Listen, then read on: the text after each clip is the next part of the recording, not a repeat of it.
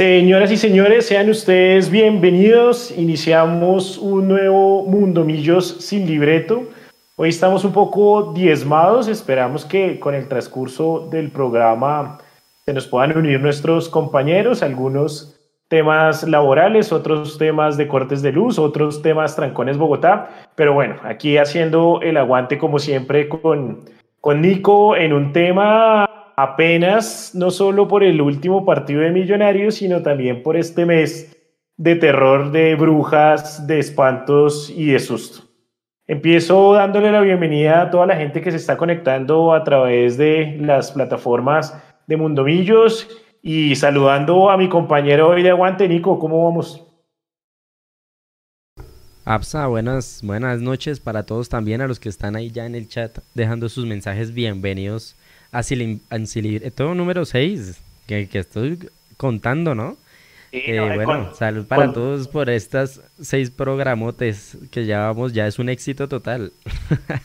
Con todo y que hemos tenido varios partidos de Millos los miércoles, agradecemos a toda la gente que igual ahí eh, nos espera y además, bueno, un plan diferente los miércoles cuando no hay partido que estén con nosotros, eh, hablando de esas cosas, como siempre les decimos, del mundo millos, más allá de la pelota.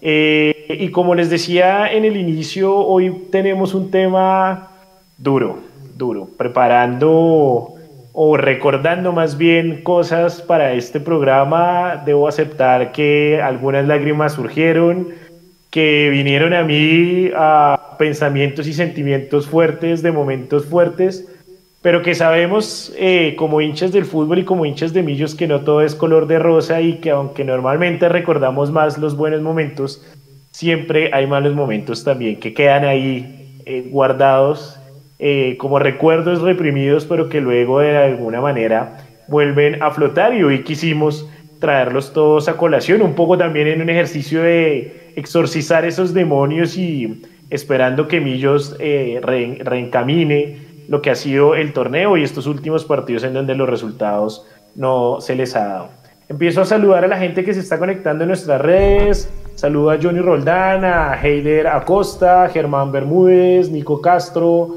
Andrés García, Leo Escobar. Muchas gracias a todos ustedes por estar con nosotros. Y antes de, empezar en materia, a Nico, cuéntenos las novedades eh, para los suscriptores de Mundomillo, los que se quieran suscribir en, YouTube, cuéntenos qué tenemos de nuevo.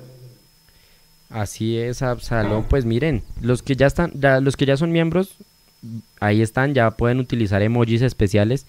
Los que no son miembros y quieran participar de alguna manera directa en el programa, hay una opción que se llama Super Chat. Y ustedes escogen Super Chat y pueden poner un mensaje. Entonces, el mensaje cuando ustedes lo envían lo va a leer un robot aquí en vivo. Ya Absalón y yo tenemos todo coordinado para que cuando lo hagan entre la alerta, entra un sonidito y después del sonido viene la lectura del mensaje que ustedes quieran dejar. Entonces así ustedes también van a poder eh, decir cuáles son esos partidos, esos momentos cruciales que Millonarios la pecheó. Hizo se fueron de pecho fríos y, y, nos sacaron varias rabias, varias eh, mal genios por, eso, por esos momentos. Y pues sí, aprovechando, como decía Absalón, de, de cómo en este último partido contra Santa Fe no salieron las cosas bien y, y se viene como todo el acabose y podemos eh, hablar de que no todo está perdido, falta perder en noviembre. Eh, hablando de eso y mirando algunos de esos partidos precisamente que recordamos muchos, eh, recibimos también algunos comentarios en, en, Twitter, en nuestras redes sociales. Eh, y Nico, noviembre mm. es un mes tradicionalmente pésimo para millos. Hay que, hay que decirlo. Si sobrevivimos noviembre, diciembre es otra cosa. Pero. Ya, las mufas quedan bloqueadas. Total, pero eh, ya vamos a ver con fechas y todo eh, esos partidos y cómo algunos calan en este, en este penúltimo mes de, del año. Eh, Sigo saludando a la gente que se está conectando, Belén Garzón, a Javito Cifuentes, Claudia Ramos, bueno, gracias a todos, Marta Alpargatero, gracias a todos por estarse conectando y bueno, eh, espero que ya tengan su cerveza como siempre, este eh, programa se disfruta más con una cervecita al lado, con algo que nos haga pasar las penas porque prepárense. Para todos les voy diciendo de una vez, prepárense, este programa es de penas, este programa nos puede dejar más entusados aún, pero como les decía, vamos a exorcizar esos demonios porque la idea es eh, sacar todo eso malo y que Millos pues se encamine de cara hacia las finales. Primero la clasificación, que no se ha podido lograr en los últimos partidos, pero también a lo que será la vuelta de Copa y obviamente esperando llegar a unas finales y a un diciembre feliz y contento. Eh, voy a empezar con un partido, bueno, seguramente nuestros eh, usuarios más veteranos que nos están mirando se acordarán de partidos atrás de los noventas, eh, algunos de los, de los 80, 70 sin embargo, creería yo eh, que pues para esa época en donde Millonarios normalmente dominaba, habían derrotas claramente, pero no tan significativas como las que tal vez nos han tocado desde los noventas hacia acá, y especialmente en el nuevo siglo, en este siglo XXI, y quiero empezar con una. Ese día voy a contarles la verdad, eh, yo rogaba y rezaba de rodillas por un gol de Millonarios para al menos alargar un tema o llegar a ese partido a los penales. Y me refiero para los que eh, tal vez se acuerden del 9 de noviembre del 2000, la final de la Copa Merconorte. Fue la primera final de la Copa Merconorte que jugó Millonarios y además el rival, pues un rival que claramente eh, creo que ninguno de nosotros hinchas embajadores nos eh, gusta perder contra ese rival y era Atlético Nacional. Eh, el partido de ida había quedado empatado a ceros. Y en la vuelta en Medellín, pues la idea era tratar de por lo menos forzar los penales para lograr el título. Era una final contra Nacional, algo que pues pocas veces se ha dado y que claramente trata uno o trata que quiere uno que el equipo de embajador gane. Eh, y debo decir que luego de esa final, al día siguiente, yo estaba en el colegio, recuerdo, llegué al colegio no, no les voy a mentir, no voy a ocultar lo que pasó. Simplemente un compañero hincha nacional me quiso hacer mofa eh, y yo respondí con un puñetazo. De la rabia contenida y de la frustración que tenía de, de ese día. Obviamente fue todo un problema en el colegio. Si no me echaron fue de pura suerte. Eh, pero es una, sí, es una de las cosas más fuertes que, he tenido. Eh, y obviamente han venido otras, pero esa la recuerdo expresamente por lo que pasó al, día siguiente con ese compañero que, bueno, luego le ofrecí disculpas, pero que en ese momento como que apenas llegué al salón no, no tenía ganas porque sabía que alguno de los compañeros hinchas de, del equipo verde de Antioquia iba a ser la mufa y no llegaba con el mejor de los ánimos para, para aguantar. No sé si les ha pasado, ¿no? Aquí Heider Acosta nos dice que la de la Merconorte eh, dolió bastante porque Nacional tuvo un mal torneo ese año y salvó el año con nosotros precisamente. Entonces, em, esa, esa es una de las que más recuerdo. Nico, ¿no? ¿Cuál, es ¿cuál es esa tusa que usted más recuerda con Millonarios? Uy, tusas que más recuerde que se que viví en el estadio también, eso, eso hace parte también de la tusa. ¿Cómo se vive? y no es lo mismo vivirla en vivo en el estadio que de pronto por televisión, ¿no? No es, lo mismo vivirla con la hinchada local o con la hinchada visitante. Eso cambia, eso cambia la, la, vivencia de, una, de una tusa, de un, de un golpe fuerte. Creo que de las que alcanzo a vivir, que más recuerdo es la final de Copa contra Nacional, que estuve en el Atanasio le, doy esa fecha. Noviembre, empezamos con las de noviembre, noviembre 17 del 2013. 2013. luego de una IA 2-2, ¿no? La, en Bogotá. Y el 4-2 en la cancha, estuvo en la cancha contra el Junior. Eh, el 4-2 del Junior el de fue 2000, sí, 2016, si no estoy mal. El de los penales, el de los penales. El que se fue a penales al último minuto. Duro. Ese, Duro, duro, duro, De ese hay, hay anécdota de que el cuarto gol lo celebró con manga, que estaba cerca a donde yo estaba, porque ese día me tocó el recogebolas. ese, día, ese día fui un cambio del recogebolas. y faltó alguien, me dijeron, Nico, Nico, no hay recogebolas. Yo, hágale, hágale. Pum, ahí me tocó en Oriental, Oriental Sur. Sí, Oriental Sur. Claro, hace el gol Rangel y se va a Occidental y Manga ya con la gota aquí, pues le dio pereza irse hasta allá. Se vino hasta acá y celebramos los dos ese gol a rabiar. Y al ratico va y pasa el gol de Vladimir que nos deja fríos. Y, y también ver los penaltis ahí cerquitica. Y eso Yo, yo recuerdo que estaba en Oriental, en el segundo piso Oriental Alta Central, el, ese, en ese partido con los amigos y de paso les envío un saludo a los amigos de la barra Arnoldo Iguarán. Arnoldo. Eh, el silencio con el que se desocupó el estadio ese día fue impresionante.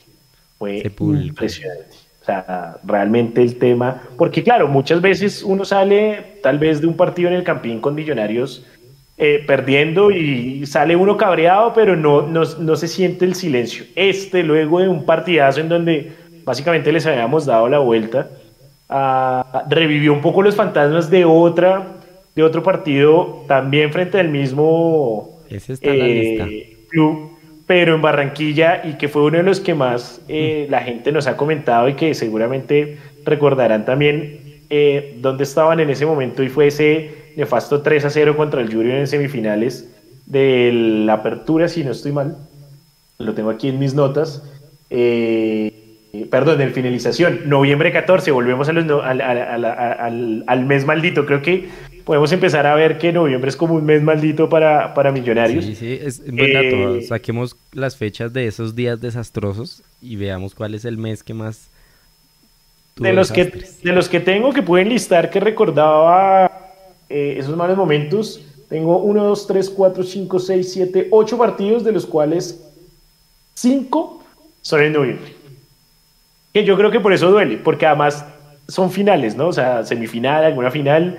Entonces, esas derrotas eh, duelen, duelen mucho más. Y, quería volver un poco al que, al que contaba usted, Nico, del 2016. Eh, em, ese partido realmente la gente salió, o sea, no, no, no, no, no recuerdo, o, si lo hay, no son muchos más, días tan silenciosos saliendo del estadio como, como es. O sea, ni, siquiera como con las ganas de irse a tomar una cerveza por la derrota, sino ganas simplemente como irse a la casa a llorar. Básicamente... hay un bonus aquí. Se acaban los penaltis, perdemos. El camerino de los recogeolas queda al lado del equipo visitante. Imagínese tener que pasar por ahí y todos celebrando, bailando. Tolosa, Tolosa se paraba y, se ponía así como la pose chistosa que le hace para patear penaltis. Empezaba así, si me viste, si me viste. Pasó el mejor. No, era una mamadera de gallo y nosotros emputados ahí con, con ese resultado. Doloroso, el partido fue doloroso. Aquí voy a tomar la galla ahí. Aquí voy a tomar las palabras que nos, eh, que nos escribe Angélica, que dice, hay que enterrar esos fantasmas del Junior ganando la final de Copa. Muy de acuerdo, Angélica. de acuerdo. Hay que hacerlo, hay que hacerlo. E, esos Una linda oportunidad esa final. Sí, total, se, se, se borran así.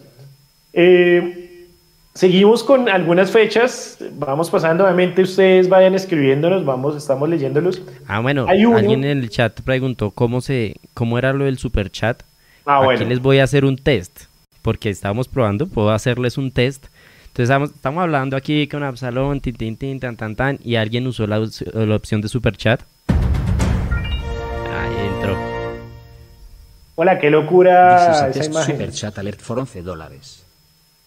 Ahí, está. ahí se escucha el robotcito que lo leyó.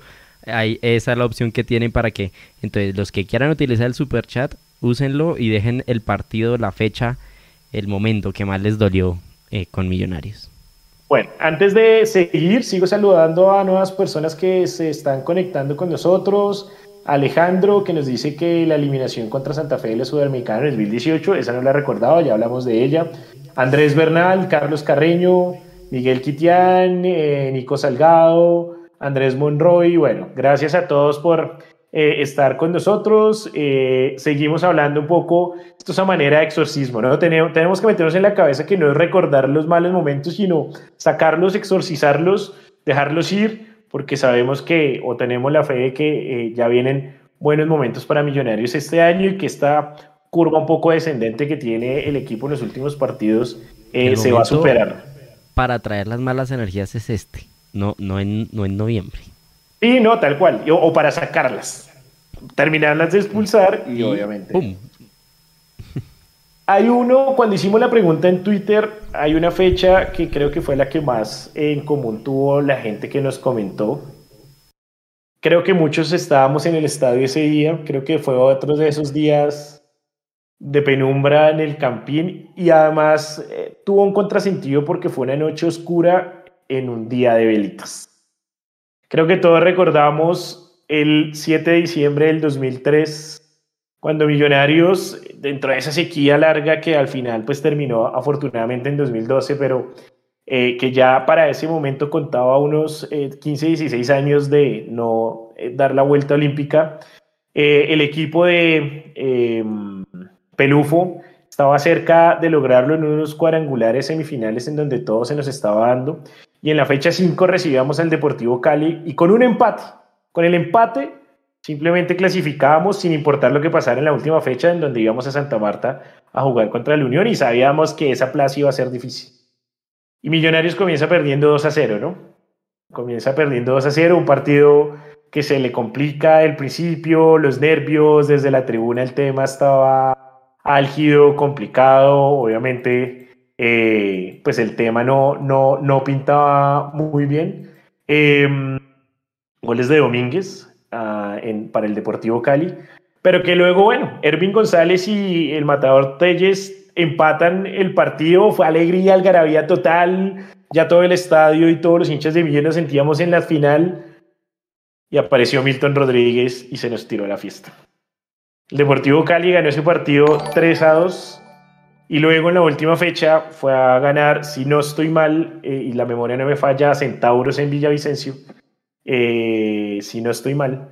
Y eh, si no, porfa me corrigen. Y Millonarios pierde 2 a 0 en Santa Marta y el Cali por un punto.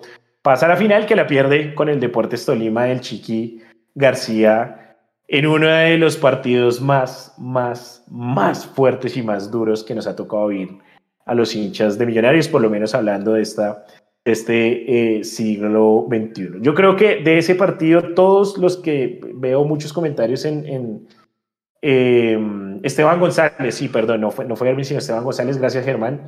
Eh, yo creo que todos recordamos en ese momento cómo vimos y lo que sentimos en el gol de Milton Rodríguez.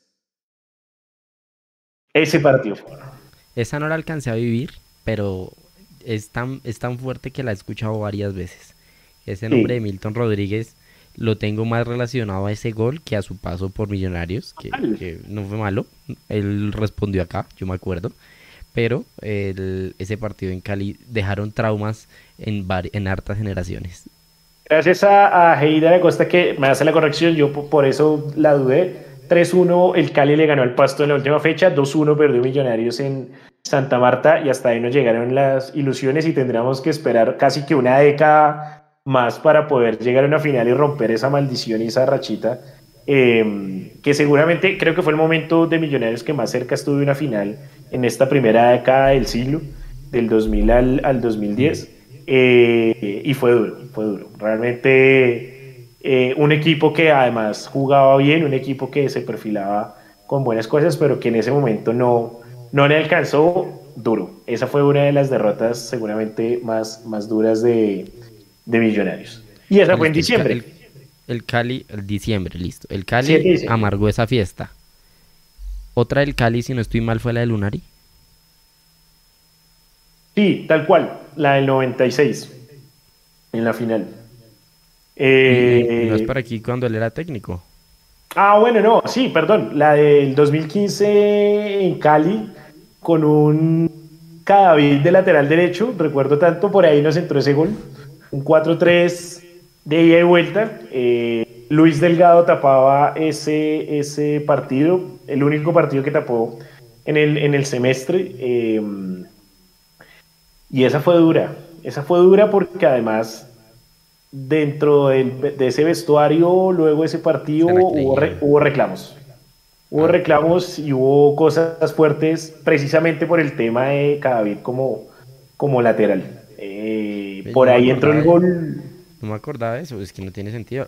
Andrés Cabid de lateral derecho, no, no me acordaba. Sí, sí, sí, sí, sí, tal cual. Eh, y desde esa, desde esa vez, eh, yo, ya después de tanto tiempo lo puedo decir, em, trabajaba en ese momento en un medio cubriendo a Millos precisamente y, y el edificio donde yo trabajaba, em, trabajaba también un, un abogado eh, al, cual, pues digamos que trabajaba para algunos jugadores de millonarios en temas legales, asesorías y etcétera, etcétera.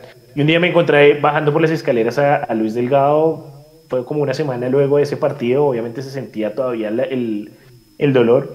Y en ese momento me cuenta un poco como la desilusión que había tenido y como también el tema de, de, esos cambios raros que en ese momento hizo Lunar y que no, pues no fue mal técnico, pero pues lastimosamente ahí le faltó un poco como de mano.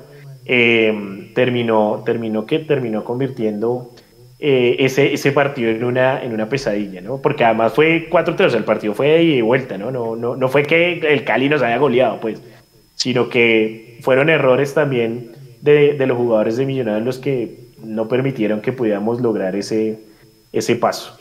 Ah, sigo saludando. Ah, Cristian Camilo dice, ¿es verdad que esa maldición fue por el sacerdote de la Copa Libertadores? no sé, hasta ya no llego para, para saber. Ah, saluda a Esteban Díaz, saluda a Carmenza Pinzón, eh, Sebas Pacheco, Oscar Julián Calderón.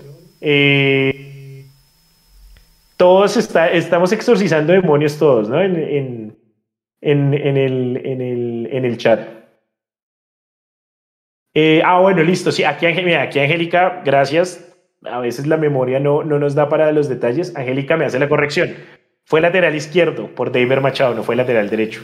Era lateral, yo sabía que era un lateral, pero no me acordaba. No tiene sentido. Bien. zurdo por la lateral izquierda llegó. pero igual, no es lateral. Puede ser zurdo, pero no. era lateral. David es central. Y en efecto, gracias Angélica, fue por, por David eh, Machado.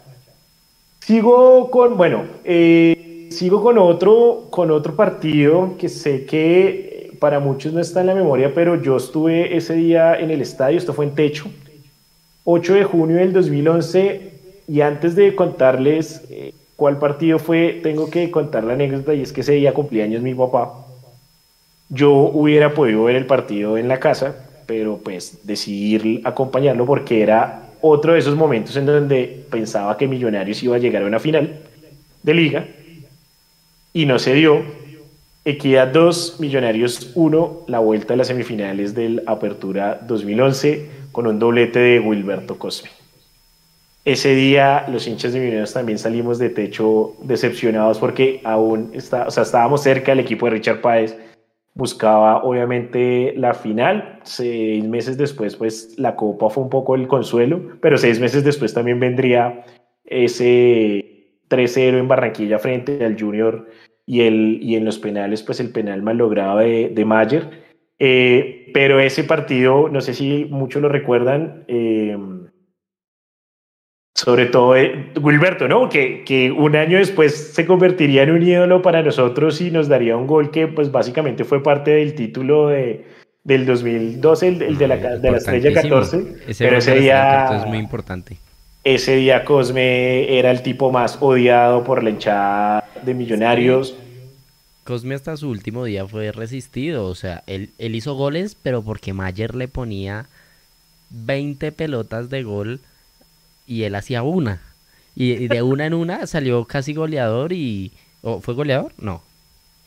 No, no, no, no alcanzó a ser goleador, pero, pero hizo el gol de la final, ¿no? O sea... Pero hizo el gol de la final y hizo hartos. esa temporada alcanzó a ser eh, razonablemente unos buenos tantos, pero siempre fue resistido Cosme. Yo me acuerdo que no era el técnicamente el más el más dúctil, el que no era el que mejor llevaba la pelota, eso sí corría y remataba. Así funcionó, así fuimos campeones, pero esos detallitos de Cosme para los que lo vimos no se olvidan. Yo lo, yo lo comparaba mucho y me parecía una versión renovada de El pájaro carpintero eh, no sé, le veía como los mismos movimientos, la misma sencillez como personas, tímidos, eh, hmm. tranquilos, eh, y que hacían un gol por ahí de vez en cuando, pero terminaban celebrándolo de una manera hasta un poco cómica. La celebración del pájaro carpintero era lo mejor que podía haber. Eh, pero en ese momento, como les digo, y, aquí ya muchas personas lo, lo están recordando, eh, incluso Carlos Carreño nos cuenta que ese día eh, Falcaba andaba en, techo viendo a Millos. Eh, y, dijo eso y se me vino todo el recuerdo de ese partido a la casa. E, ese, ese partido nefasto, realmente, para, para llorar la, la eliminada, porque además era como esperábamos llegar a la final, en donde Nacional eh, ya, ya esperaba, si no estoy mal, para el momento del partido ya se sabía que Nacional era el, el otro finalista, eh, y tenía ese componente un poco de Alexis como técnico de, de Kia, la rivalidad de los ochentas, la Libertadores, todo. Esa fue la primera final de, de, de Equidad. Cuando Tal cual. La, la, primera final de, de Equidad y la pierde, pues. Jugaban mucho Equidad y todo, pero que en esa final. No, ya no me acuerdo. no, no, no. Junio 8 del 2011, no fui al cumpleaños de mi papá, luego obviamente pues, de milagro no me sacaron de la casa, pero, pero sí, sí fue, fue dura esa, esa, ese, ese partido.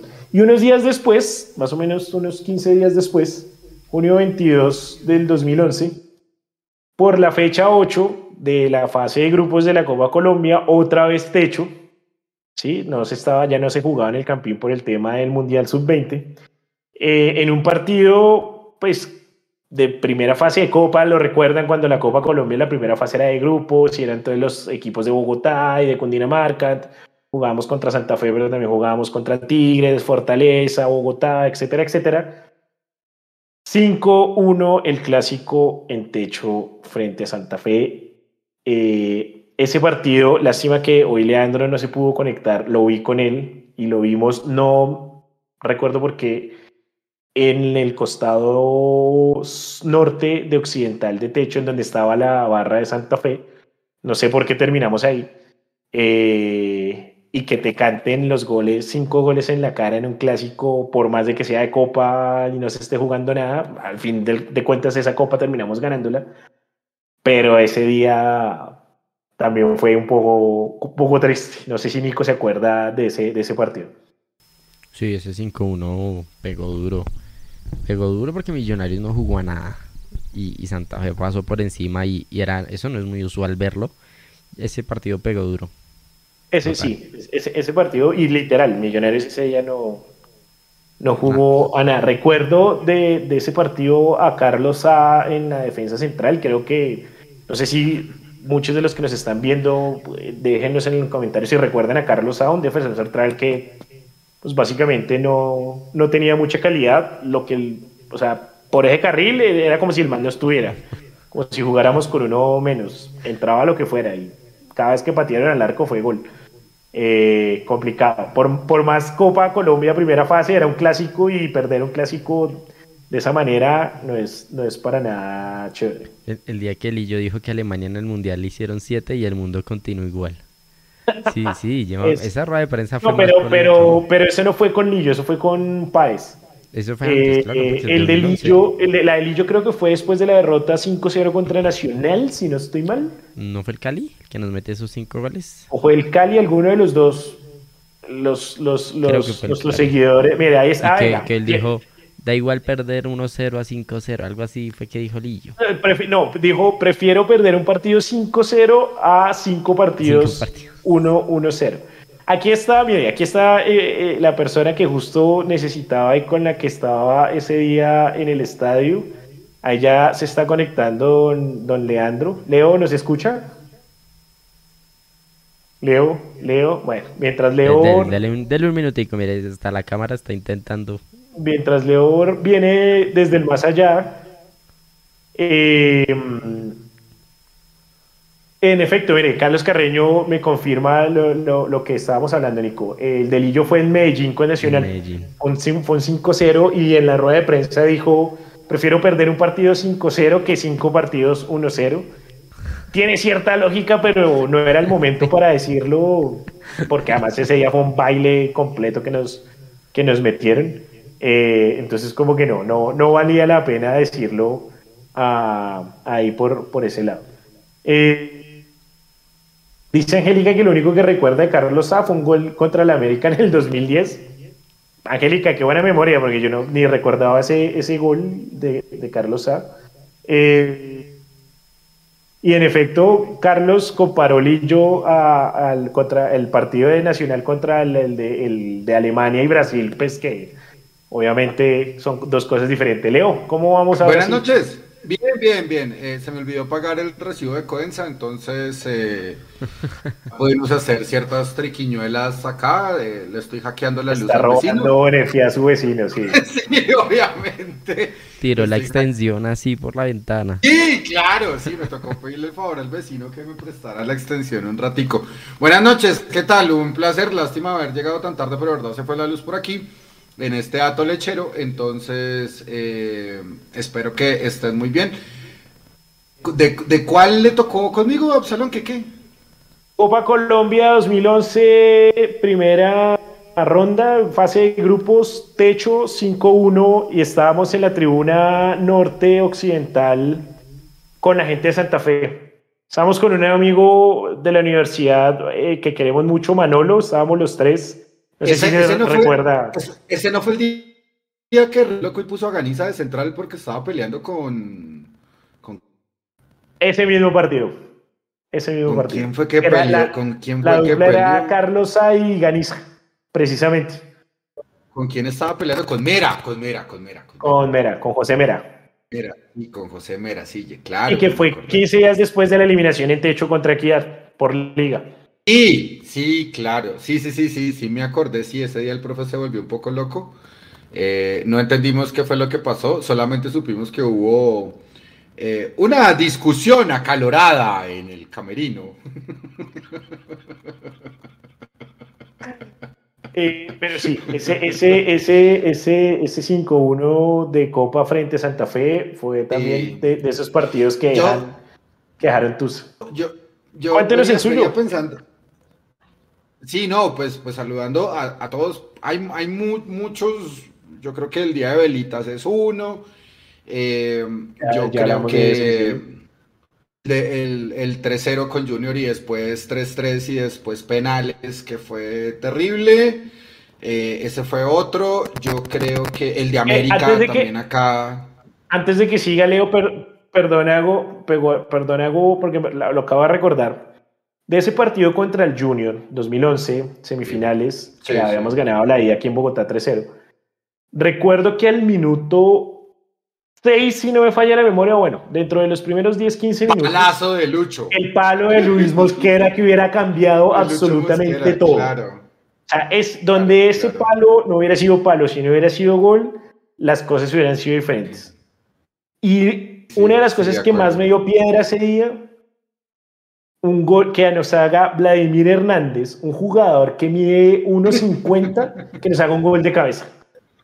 ¿Sí? Y así, Che. Recuerdo que, y, y, recuerdo que el del error fue, fue Sichero, que además Sichero medía dos metros. O sea, y uno dice, ¿cómo Vladimir Hernández puede cabecearle a Sichero? Bueno, claro que la manera en que lo cabeció, lo cabeció fue hacia abajo, Pero ese día, hoy lo recordábamos precisamente eh, ahí en, en en Twitter. Yo ese día estrenaba una gorra de Millos, a días que me habían obsequiado, nunca más me volvió a la gorra. La boté en el gol de, contra el piso de la piedra que me dio, la boté contra, en, el gol, perdón, de Vladimir Hernández y la tengo guardada. Nunca más me la quise volver a poner porque me trae horrendos recuerdos esa gorra. Sí. no, yo creo que a mí también personalmente ese partido me trae unos recuerdos pésimos eh, de de, ver gente eh, tirada, revolcada contra el piso solamente por un resultado, yo pues estaba como preocupado por eso, pero yo creo que pues ese fue una, una cosa, de, no por la que fui a terapia, porque pues esto es una terapia, pero, pero sí creo que, que, a veces se ven unas cosas horribles por el tema del, del fútbol, ¿no? O sea, pues cuando uno no, no, no lo sabe medir.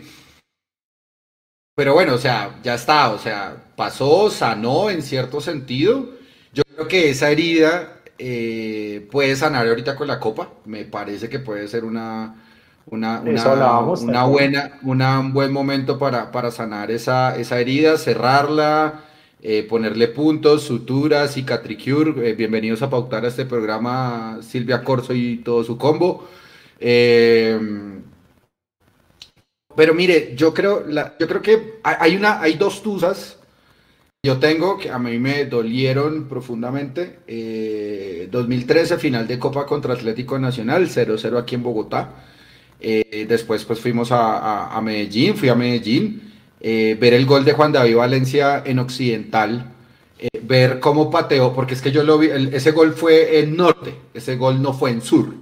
Entonces estaba en occidental hacia norte, vi la falta, dije falta pendeja, estúpida, eh, porque fue una falta muy estúpida. Y, y, yo apenas veo a Juan David Valencia que se para como frente al balón, uno lateralmente no puede ver si está bien parado o no la barrera. Apenas veo que le pega, le pega muy bien, le pegó muy bien. Ese gol metió, el Atanasio explotó y después para salir de ahí fue un visaje parce visaje completo salir de ahí de, ese estadio. Sí, de la final de 2013 de, Copa. De la misma que Nico también lo estaba contando que estaba también allá en Medellín. Sí, y Nico seguramente estuvo allá. Hermano, pero no es la, no es la peor. Yo creo que la peor que me pasó a mí eh, Santa Fe. Eh, Millonarios normalmente no le va bien en los sorteos.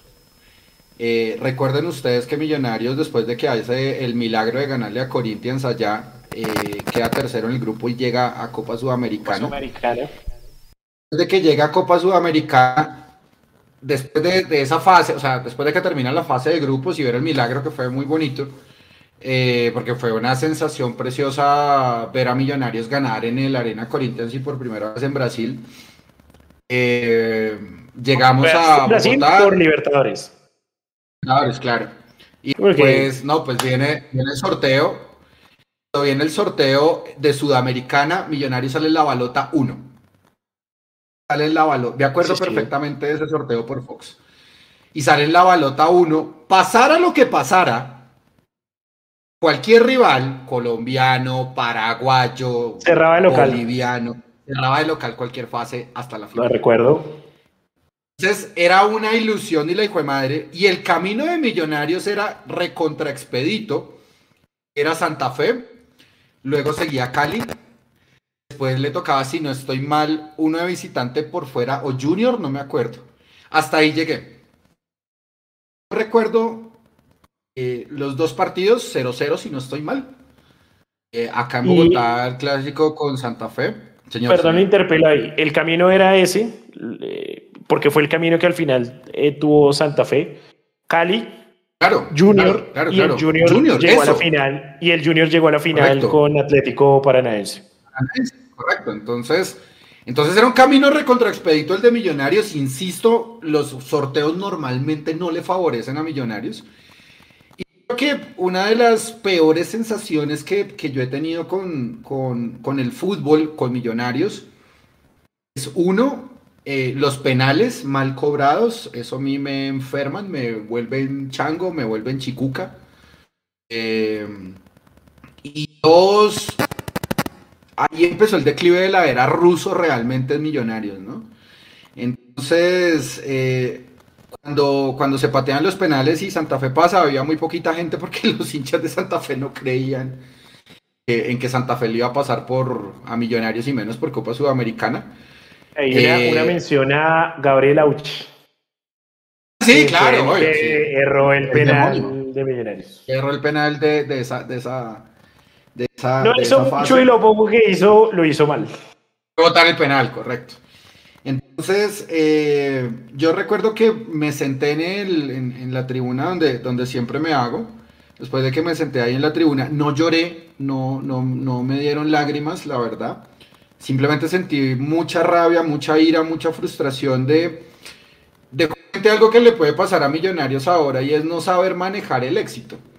Y saber manejar el éxito es, vienes de una hazaña en Brasil, estás empezando un nuevo torneo un poco más asequible, lo estás jugando con un entrenador de muchos quilates como lo es eh, Miguel Ángel Russo, y sales eliminado por penales ante el rival de patio, que no era más que millonarios en ese momento recuerdo, Absalón, que me senté, yo no llorando, insisto, sino bastante triste, abatido, apaleado.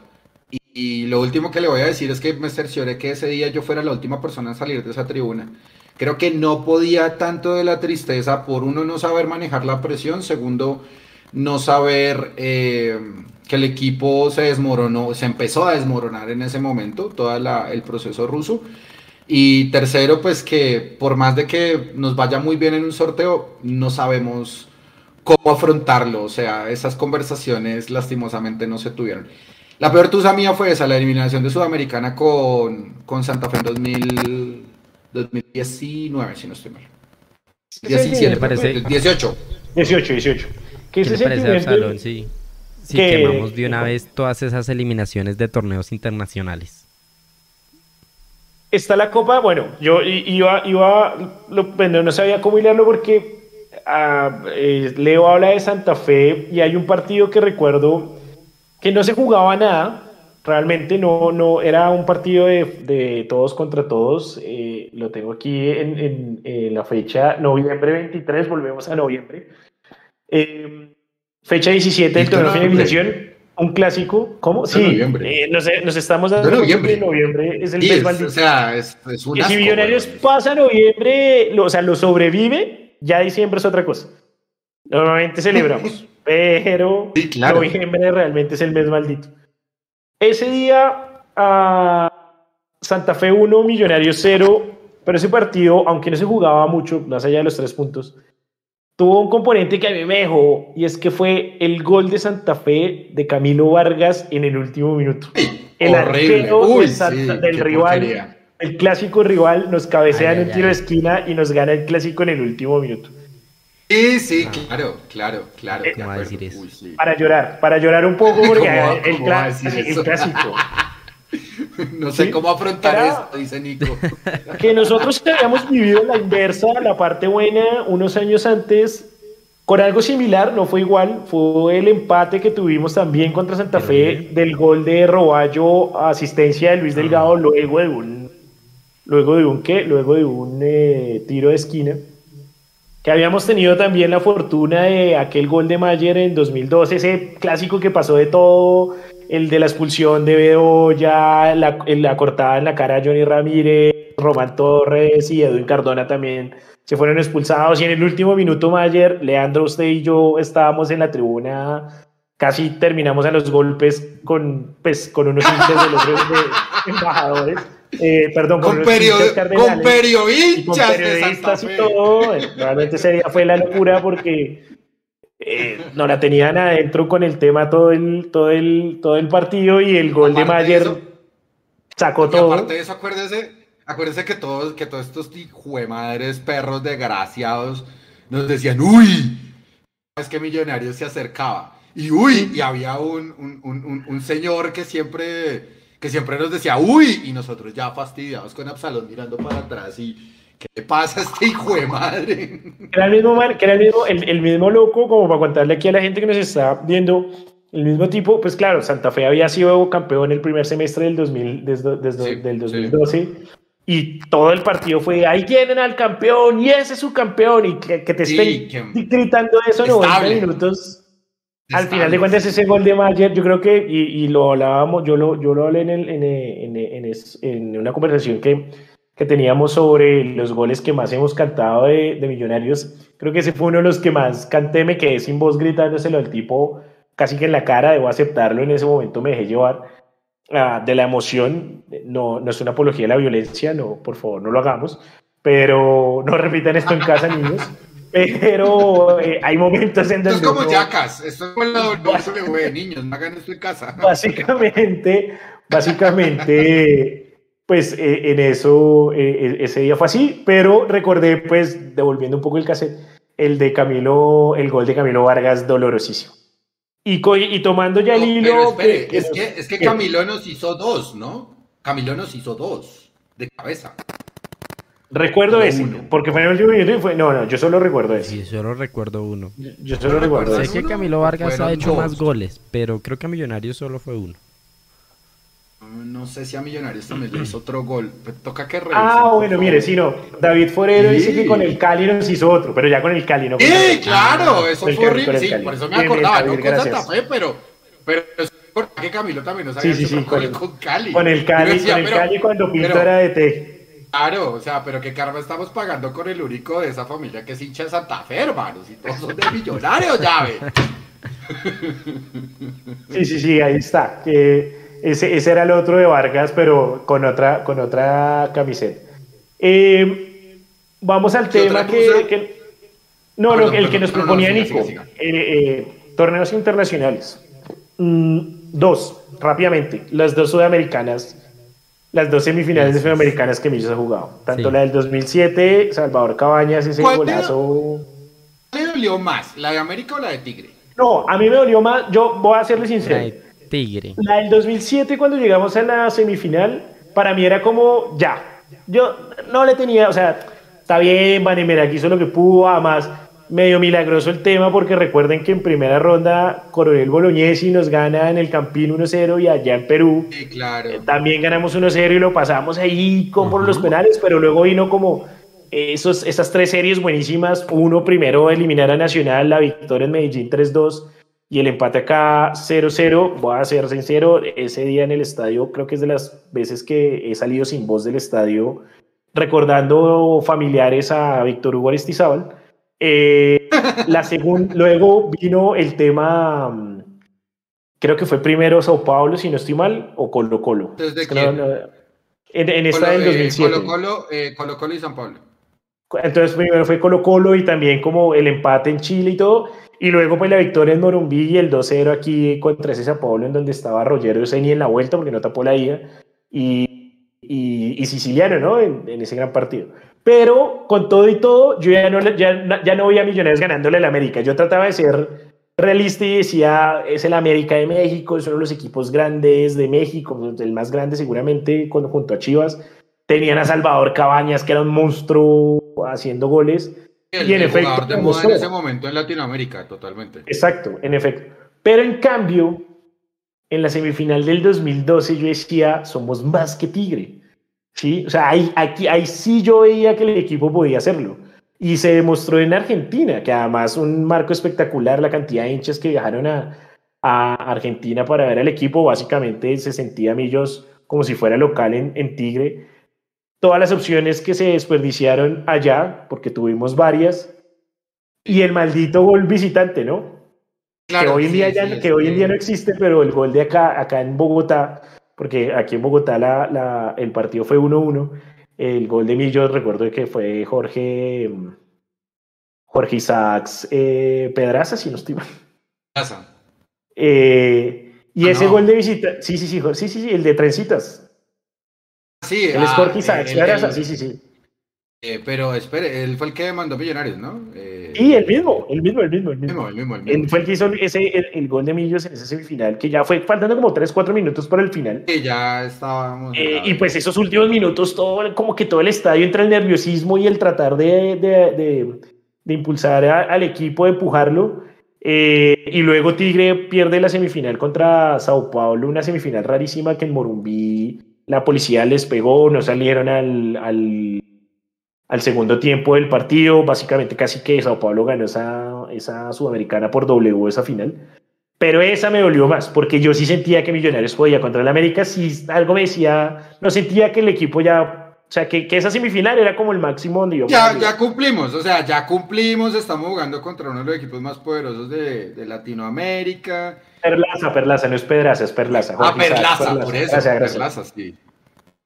No, no, yo creo, yo creo que esas están, están fuertes, eh, o sea, to- todas esas, eh, y la, yo creo que también la de primera ronda, la de primera ronda inaugurada de Ruso contra Paranaense fue horrible, eh, porque Millonarios no solamente no pasó la primera ronda, yo recuerdo que a mí me robaron el celular, me chalequearon el celular en la fila, y yo apenas en el medio tiempo voy a mirar en la chaqueta de invierno y, hermano, Y hasta ahí llegó. Hermano, o sea, como George Clooney, no soy, pero hermano, como George Clooney, hermano, ¿dónde estás tú? Y no, yo no tengo tu celular. Y mi hermano llega y me dice, ¿te lo presté? No, no te lo presté. ¡Uh! Me robaron el celular. Perdí ese iPhone, hermano, esa noche también. Eh, no, para más piedra, o sea, doble tragedia ahí. Claro, un asco. Y era iPhone recién comprado. No, o sea, divino. Y sin seguro. Ya 24 cuotas. Todavía le estoy pagando. Está pagando el celular que, que no disfrutó. Y aquí nos recuerdan también, esa también la pensé hoy, Alejandro nos dice eh, el partido contra Fluminense, la Libertadores. Y pero sabe eh, que no tanto. no, sí, Millonarios empezó bien. Por eso, estábamos siendo más que Fluminense el, gol de Sosa y luego el qué, qué, lindo, qué lindo pajazo mental, güey. Y, y, luego Sosa, no sé, héroe y villano. Yo estoy de acuerdo con Alejandro. Yo siento que, que Sosa ahí, esa expulsión pendeja y que, y que hay. Más, más que Fluminense no fuimos. Yo sí creo, yo sí creo que... que, todavía somos campeones morales de la posesión del balón. cuando, cuando estábamos 11 contra 11, realmente para mí el partido... Millonarios... viejo, pero... pues, déjenme opinar, huevón, porque entonces... Oh, sí, yo les estoy dejando opinar, fresco. Eh, y luego la expulsión fue la que nos, se nos cagó todo el tema. No sé, puede que en, en, perdón, en Río de Janeiro, en Brasil, nos hubieran goleado luego no importa. Pero aquí en Bogotá realmente el equipo sí salió con la actitud de podemos ganar el partido y ya de pronto ir a, Brasil mirando qué opciones, qué opciones tenemos. O sea, porque además... otra... Perdón, porque sí, Fluminense es uno de los grandes históricos de Brasil, pero últimamente no está pasando por la mejor racha. O sea, no es Mineiro, no es Flamengo, no es Corinthians, que uno sabe que normalmente son más difíciles y si se le pudo ganar en su momento a Corinthians en Brasil, pues ¿por qué no le podíamos ganar aquí a Fluminense? Creo que e, ese partido también dejó como un sinsabor eh, eh, luego, luego de, esa derrota que, que, pudo haber sido más. Okay, y no, y aparte de eso, eh, Fluminense pasa la llave, Fluminense pasa la llave y el, y el penal de McAllister, ¿no? Sí, claro, obvio, eso, eso es otra cosa. Y, yo recuerdo que Fluminense pasa la fase y después de que Fluminense pasa la fase, no sé en dónde coños queda eliminado, si es en grupos, por supuesto. Ya los van a buscar los hinchas, los hinchas, la barra brava, la barra popular, en un vuelo. Eh, perdón, sí, o sea, después de un vuelo van y los buscan en el aeropuerto y todos cagados del susto, incluido Felipe Melo, porque todos fueron a buscarlo y armarles problema ya en el aeropuerto. Entonces, pues, lo que, demuestra, lo que muestra un poco que Fluminense no estaba como para no poder vencerlo, que teníamos como, como, como, como hacerlo y, pues básicamente, es más, creo que Fluminense ni siquiera llega, estoy, estoy buscando justamente mientras... Pasó grupos. Creo que ni siquiera llega a los grupos. Fluminense se queda en tercera ronda uh, y va a la Sudamericana. Uh, esa, esa, fue la razón, esa fue la razón de la emberracada de los hinchas. Tal cual, ni siquiera llegó al, Pero ¿cómo tenía? No llegó a grupos. No, llegó a grupos. Olimpia, Olimpia, el Paraguay lo elimina en. Lo eliminó en, en esa tercera, en la última fase del repechaje y ah. lo manda a esa Sudamericana. Ni siquiera llegó a fase de grupos. Y, y yo recuerdo que, o sea, lo van y lo buscan los hinchas, pero, hey, venga, pero tienen a Felipe Velo, tienen a Germán Cano, tienen a Ganso, tienen a un montón de gente y ustedes, manga de muertos, no son capaces de pasar a grupos de Libertadores. Bueno, así, así, la, vida, ¿no? Ahí me está hallando la razón, no era un Fluminense el que no se lo hubiera podido ganar, se lo hubiera podido ganar. Pero pues a Maca le dio por tirarse el penal, a Sosa le dio por hacerse echar y el equipo se vino abajo. Creo, creo que es un poco lo que usted decía ahorita y que lastimosamente pasa, y, y, le pasa mucho a Millos, y es que como que no se la terminan de creer, ¿no? No es, un, no es un equipo que se termine de creer el cuento de que puede pasar por encima, de que puede dar más, y en los momentos álgidos es cuando se viene a menos. Caso América, el de Pinto, otro de esos partidos en donde creo que básicamente todos queríamos irnos a dormir y durar una semana durmiendo porque no queríamos saber nada más de, del mundo. Eh, caso ahorita em, frente al Junior en esta ida, que pues bueno, afortunadamente solo es un 1-0 y tenemos la esperanza de, que se remonte, pero caso también el de hace ocho días, lo de hace ocho días fue nefasto, o sea, y por eso el tema hoy, lo que pasó hace ocho días en el clásico no tiene por qué volver a pasar, porque además duele más, y, y no sé si ustedes estén de acuerdo, déjenos en los comentarios, si ese Santa Fe que nos ganó hace ocho días fue un Santa Fe que uno dijera, no, es que va en alza y va ganando y va remontando y dice, bueno, venían en la ruta, pero lo golearon hace dos días. Entonces uno dice, realmente Santa Fe no ganó el partido, Millonarios lo perdió. Después de un 2-0 no, supo sostener un partido que, que, que lo estaba dominando tranquilamente. ¿Dónde está la jerarquía? Millonarios a veces carece de eso, con cualquier técnico, cualquier jugador.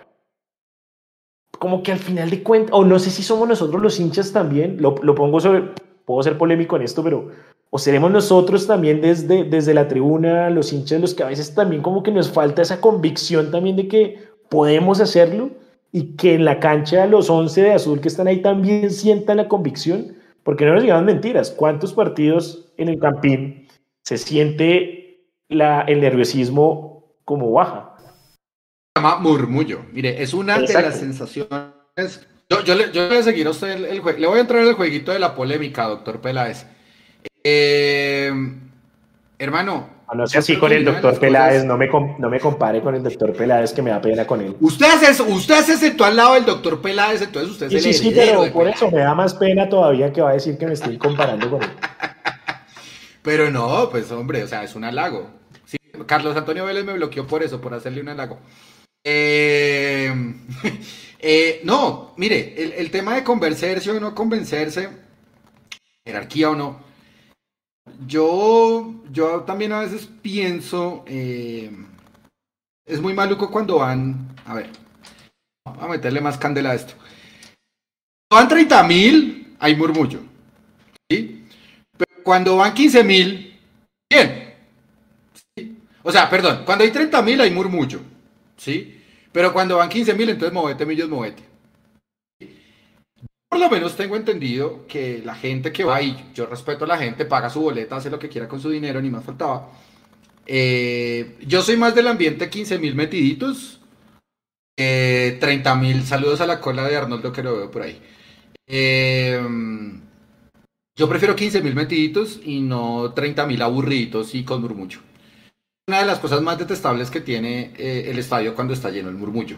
Y, peor, el pánico escénico también de los jugadores, del técnico, de los cambios locos de Gamero y todo ese tipo de cosas. Hay que pasar la página. Y pasar la página, pues también es para nosotros. Vimos el chamullo del equipo que mejor juega aquí en Colombia por lo que dijo Tito Puchetti que le, que le quedaba pequeña la liga. Sí, yo también hago esa cara de Robert Downey Jr. blanqueando los ojos, hermano. Em, entonces también nos comimos ese cuento y pues nosotros lastimosamente repetimos también ese mismo, esa misma narrativa. Millonario juega muy bien, juega sabroso, tiene identidad, eh, va para el frente y demás. Hay una cosa, Absalón cuando Millonarios cae en esos baches y en esas lagunas mentales que hasta el momento nos llevan en cinco partidos malos, es muy complejo que se repongan. Yo espero que Patriotas este fin de semana pues pague los platos rotos, pero tengo entendido que Patriotas está jugando el descenso. Eso es lo primero. Pero Aunque, bueno, a veces... de ganarle a uno de los que peores vienen jugando. Pero, pero pues también juega el tema del descenso y pues también don, don César, eh, pues que está abogando porque no haya descenso. Eh, pues hagan un, partido. que se vaya para Argentina. En Argentina ya lo ah, tienen de claro. quitar descensos, no hay lío. amiguísimo, amiguísimo de Chiquitapia, 30 de Chiquitapia, sí, sí, sí, sí, claro, o sea, eso es como todo. No dejemos contaminar, o sea, no, el objetivo es decirles, no nos dejemos contaminar por el murmullo, siempre metiditos, alentaditos, sean 15, alentando, sean 15 mil o sean 30 mil.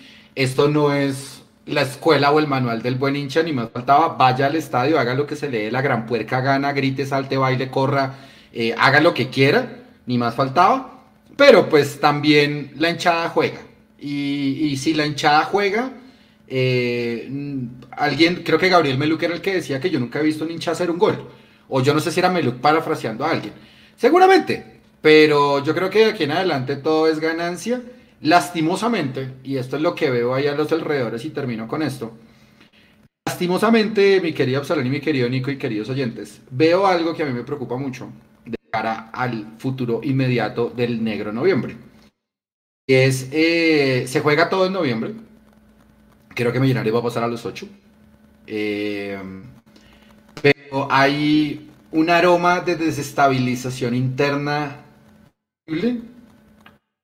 Así que le diría orquestado, pues no tengo pruebas, tampoco dudas, porque hay pánico.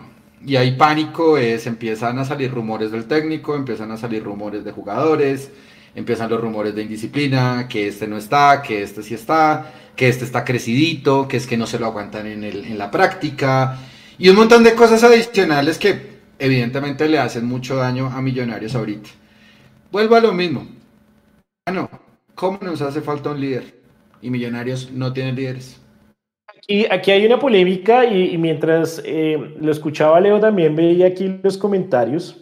Voy a empezar por uno eh, que nos dejó Carlos Carreño que dice eh, que por lo menos el día contra el América, ese ole con un 2-1, que además Millonarios, no sé, seamos sinceros, yo no sé si ustedes oyentes lo, lo, lo, les pasa igual que lo que me pasa a mí viendo partidos de Millonarios, es que cuando yo veo que el equipo está jugando muy bien, pero la diferencia es de un gol, hasta que no pite el árbitro yo no voy a estar tranquilo, porque Millonarios ya nos tienen acostumbrados a eso. Alguien incluso dentro de los comentarios hoy en Twitter decía, básicamente el equipo, y decía, y el equipo de Gamero, daba sobre todo este Millos más reciente, nos tiene acostumbrados a esas tuzas en donde en los últimos minutos o nos empatan o nos ganan, porque el equipo siempre al final no sé si este sea el término, pero muchas veces, y, yo en, esto sí creo que fue lo que pasó hace ocho días, cancherea los partidos, porque los, se siente superior, y lo peor que puede hacer un equipo es cancherear un partido.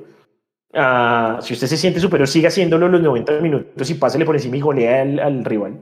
Pero también hay otros comentarios que dicen que la hinchada, pues que la hinchada no es culpable de los malos resultados y que los jugadores tienen que soportar la presión. Sí, de acuerdo, al final de cuentas, pues los que juegan son los, los que están en la cancha, son 11 contra 11, básicamente.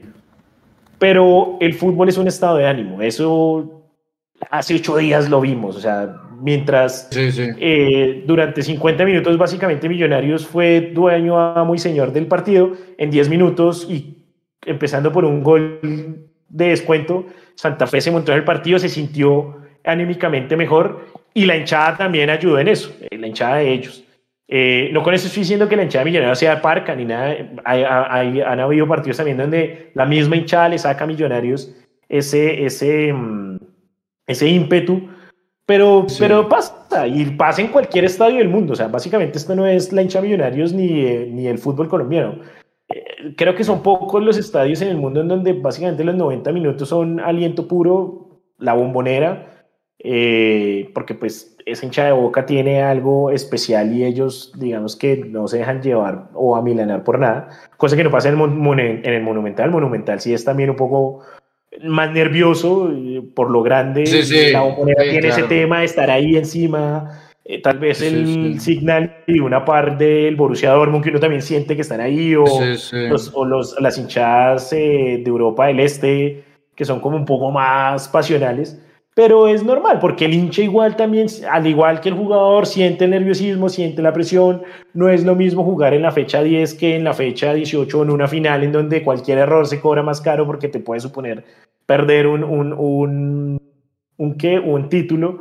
Eh, y es normal, o sea, no, no, no, no con esto quiero decir que lo que le está pasando a Millonarios o lo que le pasa a Millonarios por momentos es culpa de la hinchada, pero seguramente... No, no, no, no, no, no, no. Pero sí seguramente podemos aportar más positivamente, ¿no? Eh, desde el punto de vista de no de no murmurar, es que es normal, o sea, esto es inherente a la condición de ser humano ponerse uno nervioso. En este tipo de partidos a mí se me acaban las uñas, eh, me empiezo a estresar. Solamente, solamente imaginé esto para, para el domingo 7:40 de la noche, Millonarios no va ganando el partido 0-0 y Patriotas atrás, Patriotas y la gente se empieza a desesperar. Es, creo que es algo normal, ¿no? Porque pues se espera que un gran equipo como Millonarios a lo largo de los puntos, a lo largo de la tabla, pues, pues no, salga, no salga como de ese bache. A mí me preocupa, insisto, la desestabilización. Me preocupa mucho que se esté orquestando una campaña de desestabilización en este equipo que no tiene, que tiene la culpa, sí, seguramente tiene la culpa de jugar muy bien. Pero no basta. No basta jugar muy bien no basta ser el mejor. O sea, más bien, ser muy bueno no es indicador de ser el mejor. Eso ojalá la gente lo tenga muy claro. En un torneo como el colombiano es verdad. Exactamente. Y es más, o sea, o sea ser muy bueno no, y no estoy ser el mejor. No quiero entrar, no, quiero entrar en, la, en, la, en, la, en el tema de, ay, claro, como siempre lideran el todos contra todos, entonces ahora quieren un torneo. No, el fútbol colombiano no está hecho para un torneo todos contra todos y el que más puntos tenga, porque básicamente las hinchadas no aguantan. Sí, una hinchada de un equipo que a la mitad del torneo vea que ya no va a tener posibilidades de nada, pues va a dejar de ir y eso sería un golpe en las finanzas. Sí, O sea, el sí, torneo sí. colombiano está hecho y diseñado para que sea emocionante hasta el final de una u otra manera y trate de mantener a la gente yendo al estadio. Y está bien, el fútbol colombiano puede no ser el mejor, pero sí tiene sus momentos emocionantes. Las Claro, últimas fechas del ahora- contra ahora- todos, las últimas fechas de cuadrangulares. Y ahora, y ahora que usted está hablando de, de que la gente vaya al estadio y todo, la inflación también ha hecho que las entradas se encarezcan. Entonces hay una cosa que me tiene también preocupado más adelante, la hinchada de millonarios y de todos los equipos se va a renovar y me tiene muy preocupado por ese tema inflacionario porque mucha gente va a dejar de ir, no va a comprar el abono, mucho menos va a comprar boleta suelta. Que los que vayan en pos de qué resultado me están dando del espectáculo con base en el dinero que yo estoy pagando por esa boleta. Entonces va a ser un poco más complejo que la gente que vaya vaya por el componente que vamos nosotros. Ellos son otro tipo de hinchas, o sea, nosotros vamos todavía por el contenido pasional, por un contenido irracional, también vamos a ver fútbol, por supuesto, pero sabemos que como esto es fútbol irregular y el mejor y el y ser el mejor no, eh, y ser muy bueno no significa ser el mejor, habrá gente que va a renovar la tribuna y va a decir, bueno, ¿y yo qué soy lo que estoy recibiendo por este espectáculo que me están cobrando tan costoso? ¿Usted, ¿Usted piensa que la hinchada de Millonarios corre el riesgo de selección colombianizarse? Y a eso me probable. con esa hinchada de la selección Colombia que, eh, pues básicamente muchas veces ya no va por el fútbol, sino es más farándula, es más la foto, Claro. la selfie, Sí, sí, sí. el, No, el- pues- el poder adquisitivo para ir a No, Barranquilla a ver a la selección. Exacto, Pero que, exacto. pues, yo, yo- o sea, yo Pues para, que no es, para selfies, es una, no es una hinchada futbolera, es una barra futbolera. Pues es una hinchada, es una hinchada de resultados, o sea, no, no es nada más. O sea, es una hinchada de relación benefi- costo-beneficio, o sea, cuánto me vale entrar a ver a Millonarios y qué es lo que recibo por eso. Entonces sí va a haber, yo, pues hermano, lo de la selfie, las eh, fotografías y toda esa vaina, eso ya existe, o sea, eso no es, eso no es, no es de ahora, o sea, perdón, eso no será más adelante, eso todavía es de ahora. Pero sí creo que va a haber, eso creo que se llama gentrificación, si no estoy mal, va a haber una gentrificación interesante dentro de la hinchada de, de Millonarios y de la mayoría de equipos grandes aquí en, en Colombia que van a tratar de maximizar el rendimiento con base en el valor de la boleta y pues eso, Y, no es- y esto no es va a cambiar muchísimo la dinámica. No, no, no, eso la pasa Premier, en- La Premier League es la Premier League por Sí, eso. claro. Sí, claro, es por eso. Es el, y, Sí, y es, el mejor, pues. es el mejor fútbol del mundo, pero Total. sacaron, total. sacaron a los hooligans, subieron los costos, eh, pusieron sillas en, en las tribunas populares y dieron experiencia. Sí, sí. No está mal desde el punto de vista económico, pero sí también se pierde un poco esa esencia de, de fútbol, más en un país que no es tan futbolero como el nuestro, no nos vamos a decir mentiras tampoco. No Eso somos es verdad, Argentina, no somos correcto. Inglaterra, no somos... Sí, exacto. Sí, no, no, no tenemos una cultura de fútbol tan desarrollada. Eh, sí, y en sí, ese sí. sentido, pues bás- básicamente, seguramente podremos estar llegando ya más con los directivos que, que Pongo- tiene Millos y creo ejemplo, que le- lo encaminan allá. ejemplo típico de cultura de fútbol. Yo creo que usted supo que hace un- una semana, si no estoy mal, mata- asesin- la policía de Buenos Aires asesinó a, a un chico de gimnasia y esgrima De de, La gimnasia, Plata por algo que pasó con el partido Gimnasia Boca. Y en el partido pasado que Estudiantes le ganó a Lanús 3-1, hicieron un minuto de silencio. Y creo que todos saben que Estudiantes es el rival acérrimo de Gimnasia. Eh, primero, todos los hinchas de Estudiantes hicieron minuto de silencio. Después hicieron el minuto de silencio, aplaudieron, cantaron por el, por el rival y aparte de eso tiraron, pues eso sí ya es una cosa más política, si se puede decir, pues cantaron arengas a la policía. Yo creo que por eso no somos un país futbolero, Absalón. Por ese tipo de rasgos, o sea, ser futbolero también es ¿Cantarle reconocer. a los tombos o qué? ¿Cómo, cómo? ¿Porque hay que cantarle a los tombos entre todos o qué? No, no, no, no, yo le dije, yo le dije que lo de los policías era un tema político, no, no era nada más. Pero me refiero a eso, uno hace el minuto de silencio por el rival, segundo, eh, aplauden el nombre del rival y, y- y- y respetan al, al- al rival y lo, y, lo, y lo recuerdan. Eso también es ser futbolero. pero, también hay un, hay un tema de el, que el, el- el enemigo de mi enemigo es mi amigo un poco y el, y el tema también. represivo policial pues une porque todas las hinchadas lo han sentido, han sentido la misma represión.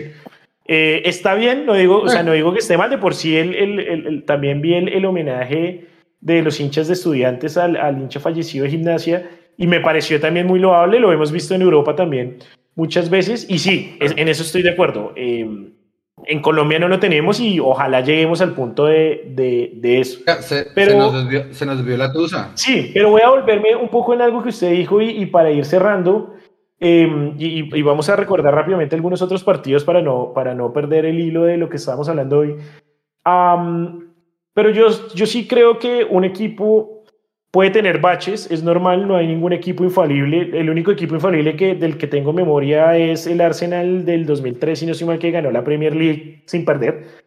Eh, pero pues hasta el Real Madrid pierde, el Manchester City pierde, el Barcelona hoy casi que no gana el Inter. O sea, ningún equipo es infalible, Millonarios no lo va a hacer claramente. Y es normal que los equipos tengan curvas de rendimiento. Es normal que la prensa hable, es normal que los hinchas hablen. Hay hinchas de, un sentimiento más de vamos a apoyar el, el, el, hincha en las buenas, en las malas. Hay hinchas que son más críticos, hay hinchas que son críticos siempre y que solo apoyan al equipo en las finales. O sea, el manual del hincha perfecto no existe y todos somos hinchas a nuestro modo y de una u otra manera, pues tratamos de ser hinchas como podemos o como queremos. Pero yo sí creo que el jugador profesional tiene que ser, tratar de ser lo más ajeno posible a eso. Si en mi trabajo yo siento que alguien está cuestionando mi trabajo, pues tengo dos, dos vías. O me estreso y dejo de hacer mi trabajo, o trato de seguir demostrando con mi trabajo lo que valgo. Y creo que el jugador de fútbol debe irse por esa vía. vuelvo y digo, por eso para mí no es un tema de que si la hinchada incide o no, sí se incide, pero no debería incidir al 100%, sino el mismo jugador debe, además el jugador de fútbol no puede ser vos, o sea, el, el jugador de fútbol es pendejo, entiende el negocio al que se dedica y los riesgos y las cosas que conlleva el ser jugador de fútbol. El jugador de fútbol hoy en día puede ser amado por 40 mil personas y cinco minutos después puede ser odiado por las mismas 40 mil personas en un estadio. O sea, es héroe y villano al mismo tiempo. Vuelvo al tema. Eduardo Sosa contra Fluminense. Fue héroe por el penal, fue villano por la expulsión. Sí, o sea, todos los que ese día amábamos a Sosa cinco minutos después de la expulsión lo odiábamos porque sentíamos, sentimos que el partido lo dio vuelta ese detalle. Hermano, demuestra que no. Si usted, si de usted están diciendo, no vamos a dar nombres, pero si usted está diciendo que usted es el que se la pasa mamando gallo en, la, en, la, en el entrenamiento, pues mame gallo, pero también salga y haga lo que tiene que hacer de la mejor manera. ¿sí? El problema es cuando corren rumores de usted y usted sale a la cancha y la embarra, porque lo único que está haciendo es confirmando esas cosas. Lo que pasa afuera, y aquí voy a apelar un poco a eh, la final del mundo de 1950, ahorita que ya estamos entrando en época mundialista, eh, el estadio Maracaná, 200 mil personas, todos hinchando por Brasil. Y eh, Obdulio Varela, capitán de Uruguay, lo primero que le dice a sus compañeros es: los de afuera son de palo. Al final de cuentas, adentro son 11 contra 11. Y por más cosas que puedan haber alrededor, usted como persona, como jugador, decide si le afectan o no. Eh, termino, termino, termino, con esta Absalón, eh, para, para ir cerrando el programa. Tengo la, tengo la expectativa, o sea, el nivel de expectativa tan, pero tan, pero tan bajo con un montón de cosas en mi vida. En el caso, por ejemplo, de Millonarios es lo mismo, que me sorprendan. Nada más. Bueno, pero ah, tenga optimismo un poco, ¿no? No, no le estoy diciendo. Oh, sí lo tengo, sí lo tengo. pero hay que ser optimista ¿no? Sí, claro. A ver, también, lo que quiero decir es bajar la expectativa. Bajar la expectativa significa como estar preparados también para la sorpresa. Ah, bueno, pero creo que el programa de hoy, si algo nos deja, es que en el fútbol no se puede ganar siempre y que uno como hincha tiene que entender y saber, por más de que haya momentos en que uno la, la ira no lo deje, pero que hay que entender que el fútbol es de ganar. Y yo sé que esto va a sonar muy Carlos Antonio Vélez, pero pues en el fútbol solo hay tres opciones ganar, empatar o perder. ¿Sí? Lo que pasa es que las derrotas hay unas que son más dolorosas como algunas que hemos, de las que hemos hablado Rápidamente hago un barrido con, con la gente y algunos de los, de, los, de los partidos que se nos quedaron. La final contra el Tolima, el año pasado, ir ganando la vuelta y, y que nos den la vuelta básicamente en el Campín, claramente muy, dolo, muy doloroso. Hablábamos un poco también de las de las sudamericanas. Hay clásicos que no se olvidan, tanto contra Santa Fe, contra Nacional, contra el América. Eh, Creo que ahorita con el tema del comentario de Tito Puchetti, el que a Millonarios le queda pequeño a la liga, era un poco lo que nos pasó con el equipo de Pinto, el de los 50 puntos, que esos 50 puntos ejercieron demasiada presión eh, en el equipo. Eh, sin embargo, quiero decir una cosa, lo que está pasando hoy uh, con Jorge Luis Pinto en el Cali demuestra también que Jorge Luis Pinto no es un mal técnico. Por más de que hayan cosas que se le puedan criticar en sus métodos, pero siento que, que ahí también hubo algo más, ya quedan dentro de las conjeturas, cosas que pues seguramente los hinchas no podremos saber. Exacto, que no podremos saber a ciencia cierta, pero que pareciera que ese día pasó algo más eh, en ese partido en donde pues Millonarios tenía también todas las, las de ganar. Eh, Dice Monstruos del Cine que esa frase no es tipo Carlos Antonio, es tipo Farid. Sí, yo sé que parece tipo Farid, pero esa frase sí la dijo Carlos Antonio, por eso la utilizo. Eh, la dijo Carlos Antonio alguna vez hace como 20 años que en el fútbol solo hay tres opciones, perder, ganar o empatar. Yo sé que parece lógico, realmente es una obviedad, pero sí la dijo, pues por eso lo cito. O sea, tengo que citarlo porque la frase no es mía para no quedar como idiota. Eh, pues nada, ya estamos acabando, ya estamos cerrando. Eh, Nico, bueno, tuvimos comentarios. Eh, no quisieron estrenar, no quisieron estrenar el super chat, pero mire que en el, tercer tiempo del último partido lo utilizaron bastante. Venga, mostrémoslo otra vez a la gente, mostrémoselo otra vez a la gente para que... Claro, mire, ustedes cogen y utilizan el super chat de YouTube y les aparece una alerta. Ahí está. This is a test super chat alert for 18 dólares. Gran sticker ese. Y se lo leen. Y se lo leen con el gran sticker del Mechu. Y si se hacen miembros, que los invitamos a que se hagan miembros para, para apoyar el cubrimiento de Mundomillos, para que sigamos llegando a todo el país, para que tengan la final. Seguramente vamos a hacer ya la final en la cabina del Estadio El Campín. Aquí les dejo esa cuñita para que no se pierdan la, transmisión de, la final de Mundomillos. invítenme. Invítennos. Invítennos. Ahí, ahí, tengo que gestionar. Yo sí quiero que más gente pueda entrar a la cabina. Mueva sus influencias, señor Molano. No, porque es que hay muy poquitos cupos en cabina, entonces sí quiero que. Quiere que llamar, más quiere que llamar. Ah, no, quiere que llamar. ¿Cuánto vale esa vaina? Pues? Hágale, hágale. Está hablando con la gaña de mi hermano. eh, bueno, Recuerden el super chat de Mundomillos en cada uno de los programas de, de Mundomillos eh, para que eh, su comentario sea leído por eh, nuestro robot con la antesala de boletín de la registraduría en elecciones. suena puro boletín. Boletín número 5, registraduría nacional. Va, va, a poner el, el, sonido del bicho. Pues, para que se animen. Pero bueno, espero como les decía al principio, como hablábamos al principio del programa, que se hayan exorcizado muchos demonios, partidos quedan más, seguramente en algún momento volvamos a tomar este tema y, lo volvamos a, poner sobre la mesa de Mundomillo sin libreto. Eh, agradecemos a todas las personas que se conectaron. Nico, muchas gracias como siempre. No, gracias a todos ustedes que, que siempre se conectan aquí en Sin Libreto, que, que se goza en este programa un poquito diferente, que no hablamos mucho de la actualidad, no hablamos mucho de fútbol, pero para eso está mañana, que tenemos el programa a las 9 de la noche, entonces yo los veré conectados y el domingo muy atentos a, a todo el cubrimiento de Mundumillos en el partido contra Patriotas, que es una gran oportunidad. Eh, si usted quiere hablar de fútbol con los que saben, conéctese el programa los jueves al tercer tiempo después de los partidos, que es la gente que le va a hablar de fútbol, de táctica, de análisis. Si a usted lo que le gusta es hablar mierda con sus amigos, de cosas de millos, conéctese con nosotros los miércoles que no haya partido, porque acá hablamos sin libreto.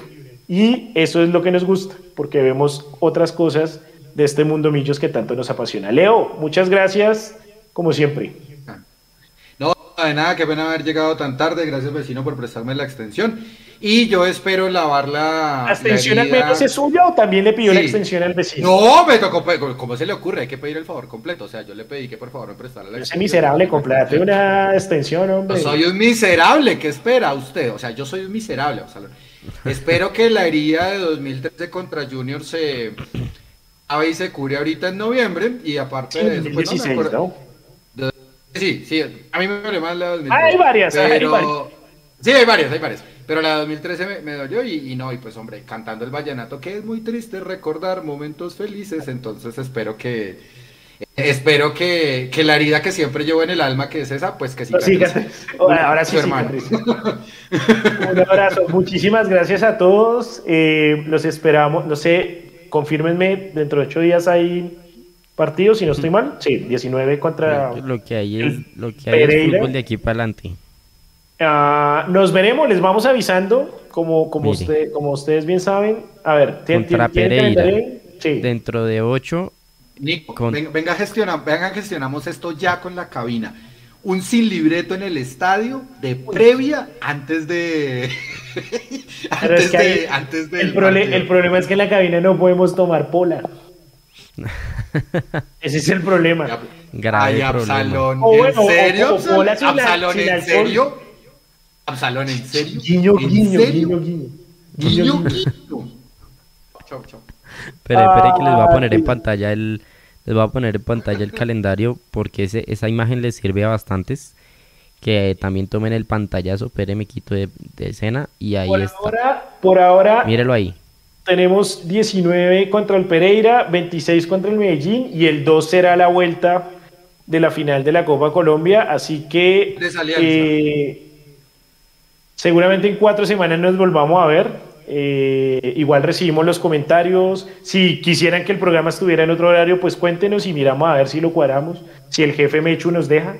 Eh, o Nicolás, que también aquí es como de los duros. Ahí nos toca es convencerlos que el programa todavía, todavía no tiene tanto rating. Eh, Guiño, guiño, Nico. Pero, eh, pues nada, gracias a todos los que se conectaron por estar con nosotros. Nos vemos en una próxima ocasión. Esto fue Mundo Millos sin libreto. Adiós. Chao, chao. Bye bye.